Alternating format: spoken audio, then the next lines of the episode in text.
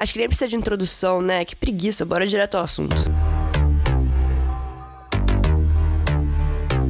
Studio Sesh! Bem-vindos de volta ao Super Fancy. Gente, eu me sinto uma podcaster zona aqui nesse meu estúdiozinho, a.k.a. meu quarto, que eu fico aqui gravando essas coisas, meu microfonezinho, editando. Cara, tá muito foda isso. Muito obrigada por me escutarem. Essa semana eu deixei para vocês escolherem o tema. E muita gente voltou a pedir histórias dos Estados Unidos. Então eu resolvi fazer uma parte 2 do Minha Faculdade é Igual American Pie, porque, como eu disse antes, tudo que eu sabia da minha vida sobre fraternidade, sorority, faculdade americana, tinha a ver com American Pie, que meu irmão me botava para assistir, porque ele achava maneiro eu, com oito anos, ficar assistindo esses filmes de besterol, sabe?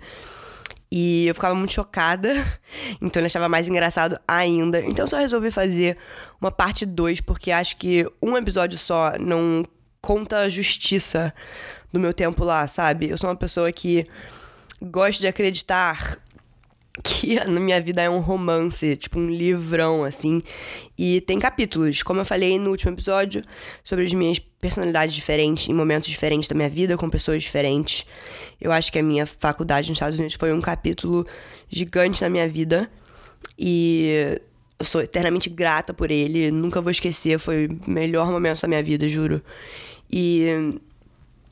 Cara, vamos contar umas historiazinhas assim é, de, de eu morando lá, e como foi, como que é, as festinhas. Eu vou começar a relembrar que eu morava numa faculdade no meio do nada na Carolina do Norte.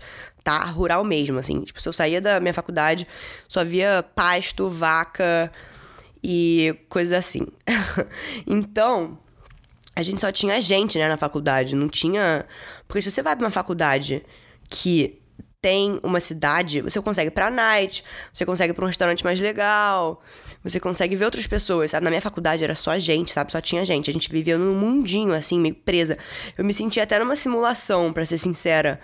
Tipo, desses filmes, assim, sabe? Que, tipo, tem que que é meio isolado, tem cada grupo, então eu sentia que a minha faculdade era um grupo e as outras faculdades eram outros grupos.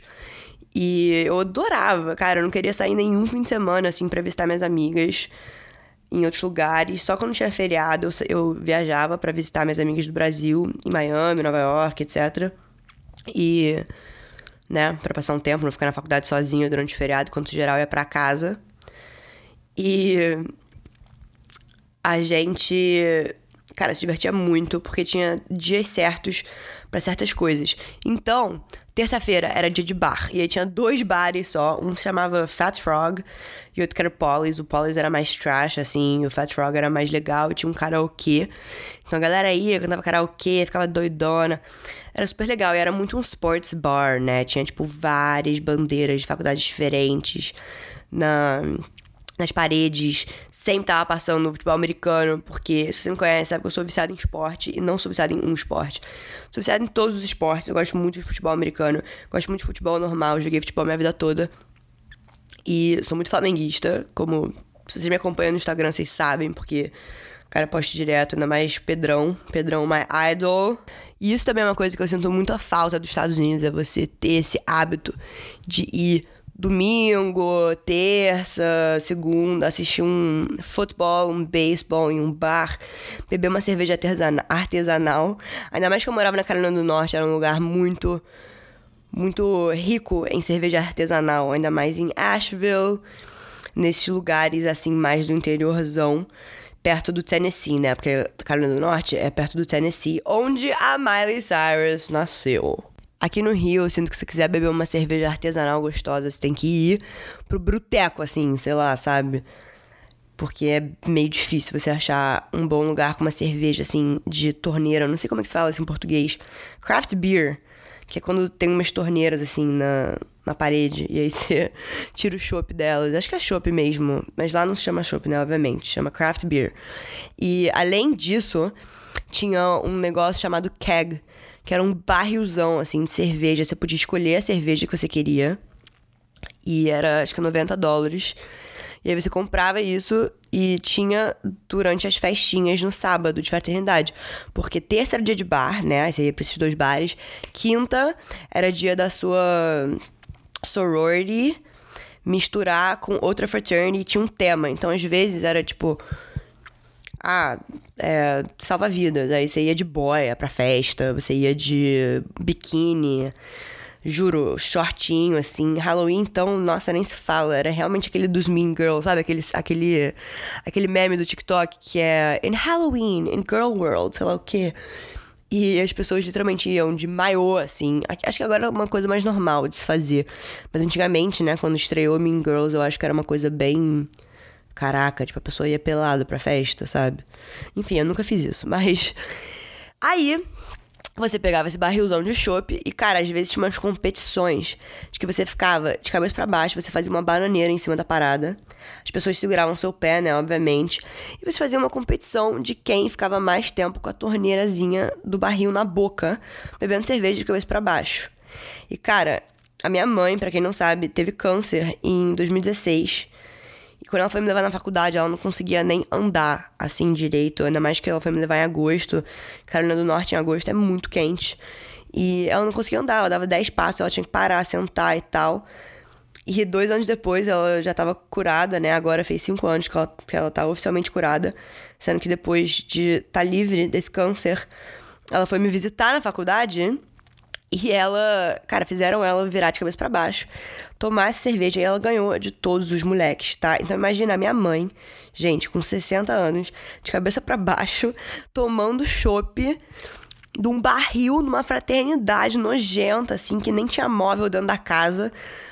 Com. Juro, eu tenho esse vídeo. Pai. Ah, eu vou postar esse vídeo. É óbvio que eu vou postar esse vídeo pra, pro promo. Desculpa, eu tô me enrolando aqui. Vai, vamos voltar ao assunto. Mas é, e aí ela ganhou de todos esses molequezinhos de 20 anos que conseguiam ficar só uns 13 segundos e a minha mãe ficou 20, cara. Isso para mim foi uma coisa muito foda e foi uma, um momento da minha vida lá que eu olhei assim e eu tava tipo, que, olha que, que vida linda, sabe? Eu tô nos Estados Unidos vivendo uma cultura, porque eu sou dessas, né? De ficar vivendo culturas diferentes, conhecer muito a cultura dos lugares que eu vou, assim, eu sou muito viciada, eu acho muito interessante. Fui pro México, cara, fui uns programas muito doidos, tipo cerimônia do cacau, no meio de no meio de Tulum, assim, tipo umas coisas muito doidas. Então, para quem fala que os Estados Unidos não é rico de cultura, cara, os Estados Unidos é muito rico em cultura. Tem várias culturas, tipo, diferentes, assim. E cada estado, cada lugar dos Estados Unidos é um negócio diferente, sabe? Então, se você for para Boston, você vai completamente viver uma vida. Se você for para Carolina do Norte, você vai ver outra. Se você for para Wyoming, que é no meio do nada também, só que mais pro oeste, você vai viver uma vida muito mais fazenda, rural. E eu acho muito legal isso, juro, de verdade. E as pessoas ficam para mim também perguntando outra coisa também que me perguntaram essa semana, pediram para falar sobre, e o pedido de vocês é sempre uma ordem, é sobre como é namorar um gringo versus namorar um brasileiro. E cara, eu vou te falar que tem umas diferenças, mas eu não consigo botar um pino nas, diferenças assim, sabe? Eu acho que namorar um americano é um pouco diferente porque ele não vai te entender 100% sabe? Não vai entender 100% a sua cultura, como você é, assim. É... Meu ex-namorado não tanto, mas uma amiga minha, que era brasileira, namorava um cara também. Ele se incomodava muito com várias coisas. Como, como a gente dança, como a gente fala às vezes, assim. E aí eles também não são muito sensíveis em falar sobre o seu país, sabe? Eles são um pouco ignorantes. Então, isso também me deixava muito puta que, cara, eles vão começar a falar do Brasil como se fosse um país, assim, completamente não desenvolvido e pobre. E, tipo, tudo bem, gente. O Brasil não é o melhor país do mundo, não é um país muito avançado. Só que, cara, eu não acho que eles, eles entendem direito, assim. Eles também não. Ai, também nem sabem a língua que a gente fala. Já cansaram de me perguntar se eu falava brasileiro ou se eu falava espanhol. Tipo, que mundo, sabe? Que ignorância. E isso que eu ficava, acho que, um pouco ofendida, assim, às vezes, talvez. é que eles não têm muita noção além do país deles, sabe? Eu acho que no Brasil a gente é um pouco mais aware dos nossos surroundings e que tem outros países e que tem outros mundinhos. E a gente sabe, né, a maioria dos lugares onde que língua que eles falam, como é mais ou menos a cultura, assim, tudo bem que pode ter muita gente que não sabe. Mas, cara, uma ou duas pessoas que eu conheci lá me perguntaram, realmente sabiam que eu falava português e realmente entendiam, assim, o, a vida aqui. E uma só que eu consegui conversar sobre política e sobre educação e todas as coisas aqui que são diferentes de lá para cá, sendo que tem muita coisa que é muito parecido também. E agora vamos falar sobre umas coisas mais quentes sobre isso. Mas, obviamente, brasileiro tem muito mais gingada, pegada, né, do que americano. Tipo, tudo bem que não é ruim, sabe? Mas, cara, brasileiro, eu acho que a gente tem. Sabe, americano é meio duro, assim, meio stiff, meio bobão, se pá. Sendo que não tanto, assim. Conheci uns americanos que eram muito cabeças e, sabe, eram namorais, assim. Nem sei se o plural de namorar ou namorais. Mas. Conheci algumas eh, pessoas que eram bem cabeça, que conseguiam ter um assunto na moral, sabe? Não falavam umas merdas que eu ficava meio com bode de ser bobão, de ser um pouco. Até porque, como eu disse no último podcast, as pessoas lá começam a beber com 18, né? Mais tarde do que aqui. Tem muita gente aqui que começa a beber com 19, inclusive essa semana eu tava com um amigo meu que falou que só começou a beber com 19. Mas a maioria das pessoas começam a beber mais cedo. E lá, a galera não bebe, né? Porque como é 21, aí chega lá, dá louca, só faz merda, sabe? Só faz merda, cara. Eu já vi Cara, papo de quebrar a parede, assim, dar soco na parede, bater a cabeça na parede, quebrar a parede, né? Porque era drywall, não era uma parede de tijolo, assim. É, então a gente tinha que todo dia, juro. É, meu, meu namorado vivia numa casa de fraternidade. E todo dia tinha. Eu acordava lá, tinha uma galera consertando a parede. Porque na noite anterior as pessoas quebravam. E isso é muito. As pessoas são muito rowdy lá. Acho que isso que é uma diferença daqui, assim. As pessoas que fazem merda, mas merda de tipo. Sei lá, ficar muito doido, dançar, sabe? Não de ficar quebrando as coisas, ser destrutivo. Obviamente dava briga também, a maioria das vezes. E aí dava briga entre as fraternidades. Cara, eu vivi uma história que foi muito louca, que foi. É, eu era muito próximo de duas fraternidades. Uma delas, que eu fui sweetheart, que era do meu namorado, que é quando você é a única menina que é convidada a fazer parte do Brotherhood. Então, eu ia para todas as reuniões, eu realmente fazia parte da fraternidade, mas isso é só no último ano. E aí, uma amiga minha foi dessa outra fraternidade que a gente era mais próxima. E se chamava Segap.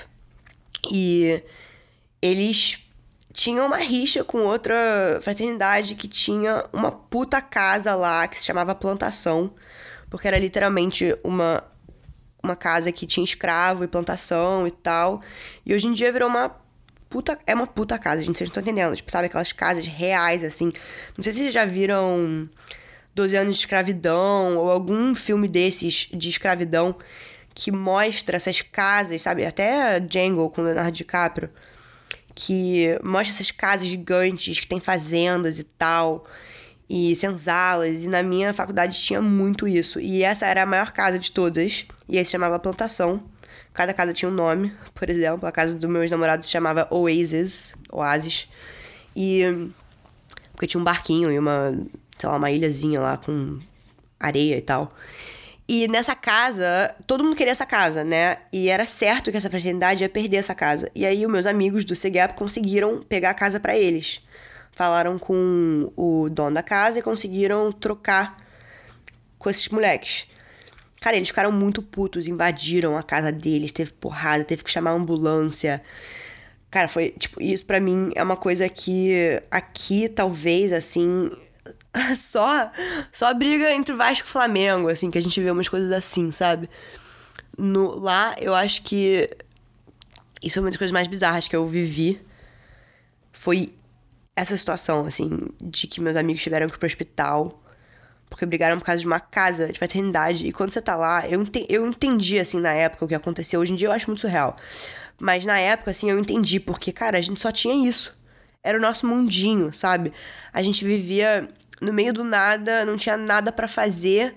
Então a nossa vida girava em torno das fraternidades, tudo nosso.